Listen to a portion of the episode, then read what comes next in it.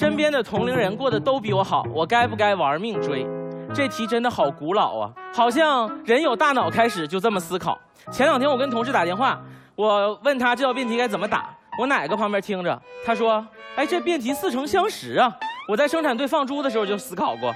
”当时我就觉得所有同龄人过得都比我好，没想到五六十年过去了，同龄人还这么争气。我就撂了电话，我说：“奶奶，既然这么有想法，那不如跟我聊一聊。”我我说：“奶奶，如果你被同龄人都抛下了，你要不要玩命追呢？”我奶说：“你说的是什么话？我都九十了，我的同龄可不把我抛下，自己先走一步了吗？”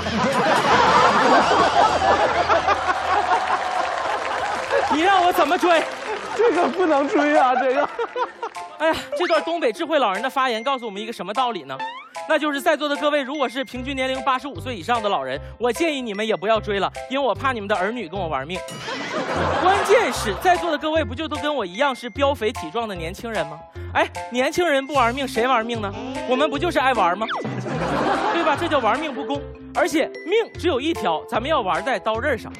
哎，年轻的时候玩命追。是特别有性价比的一件事儿。第一，你命硬，玩不死；第二，你体格好，你能够玩的时间很长。最重要的就是，别人在最好的年纪扯犊子，你在最好的年纪玩命追。虽然你们现在的起点可能是不一样的，但是再过二十年，我们来相会，到时候再看看世界属于谁。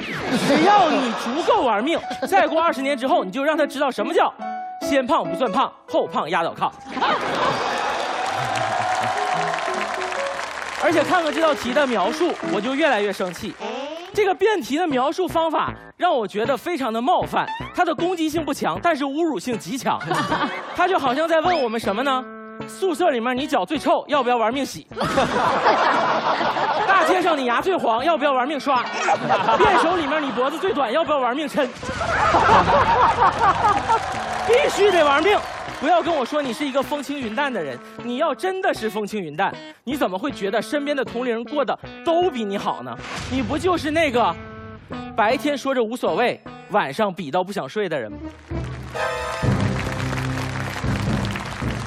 既然比了，咱们就大大方方的说出来。我妈有一句至理名言，我想分享给在座的各位，那就是人生只有两条路，要么不要比，要么不许输。年轻人不就是比来比去吗？你如果不比来比去，那办公室跟雷恩斯有什么区别？对不对？我们就是，如果发现身边的同龄人过得都比我们好，只有一个解法，就是立刻拼命追。你问我什么时候是最好的时间？现在就是最好的时间，而且你一定要玩命，因为你能玩的时间就这么多。这个时候你越玩命，停下来的时候，日子过得才越安逸呀。对方今天一直说的是什么话？跟我们说，这个你这样比较下去，你们会越来越累。我觉得就是这个社会上经常说的一个词“内卷”。我觉得大家不要害怕内卷，这个词已经被严严重妖魔化了。内卷就是中华民族的传统美德。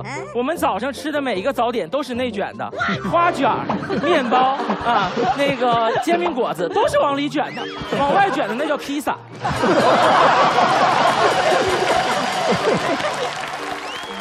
只要你有目标，而且能够有正向的反馈，卷的过程不就是爽的过程吗？今天这道辩题啊，是我自己选的，这就是我人生的真实写照。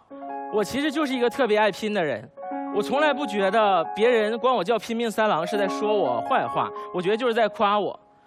我努，我能力不够，就只能努力来凑，因为不努力就能超过同龄人的方法都写到了刑法里。所以你不要劝我知足常乐，这么多年了，我知道自己乐不出来。跟我一起录节目的老奇葩都知道一件事儿，就是如果半夜睡不着觉或者写不出稿，给我打电话，我一定在线，因为那个时候我还在拼，还在背，还在努力。这一季很多人都说小童这么拼，是不是想拿 B B King 呢？我说我没有这么大的野心，真实的想法就是我在默默的跟我同龄的辩手们比较，然后我发现我没有他们那么受欢迎。是那个耻辱感逼着我熬下了一个又一个的长夜，是他在陪伴着我。上一季结束的时候有一个事儿，就是我们队就是有战队嘛，一起去吃饭，吃完饭走出来的时候，好多人在跟小黑合影，然后我在旁边帮他们合影。那一刻我就感觉特别尴尬，我想找一个地缝钻进去。我就想大家一起录节目，大家上了一样的场次，然后人家那么成功，我只是他旁边那个别人不知道名字的胖子。我能怎么办呢？我只能更拼命，我只能更努力，我只能写得更好，争取让更多人看到我。这就是我觉得这道题唯一的解法。去年最崩溃的时刻是决赛结束，我发了自己的卡段，但是所有的人都在讨论谁是 B B King。我为了挽尊，我删掉了又发了一遍。有一个人给我评论说：“你好拼。”我觉得好扎心。我特别拼，那场我写到半夜三点，背到半夜五点，我是红着眼睛打那场比赛，但大多数的人都把它直接跳过了。我可以承认，这个世界有的时候就是不会眷顾我们这种普通人，但是能不能给我们这些不够耀眼的人留下一个奋斗的这个字？因为这是我们人生里面最后的一个交代。只要我们还在玩命，我们还在奋斗，我们就对自己有交代。如果你不能给我一句“好棒”“好帅”“好精彩”，那就请给我一句“你好拼”。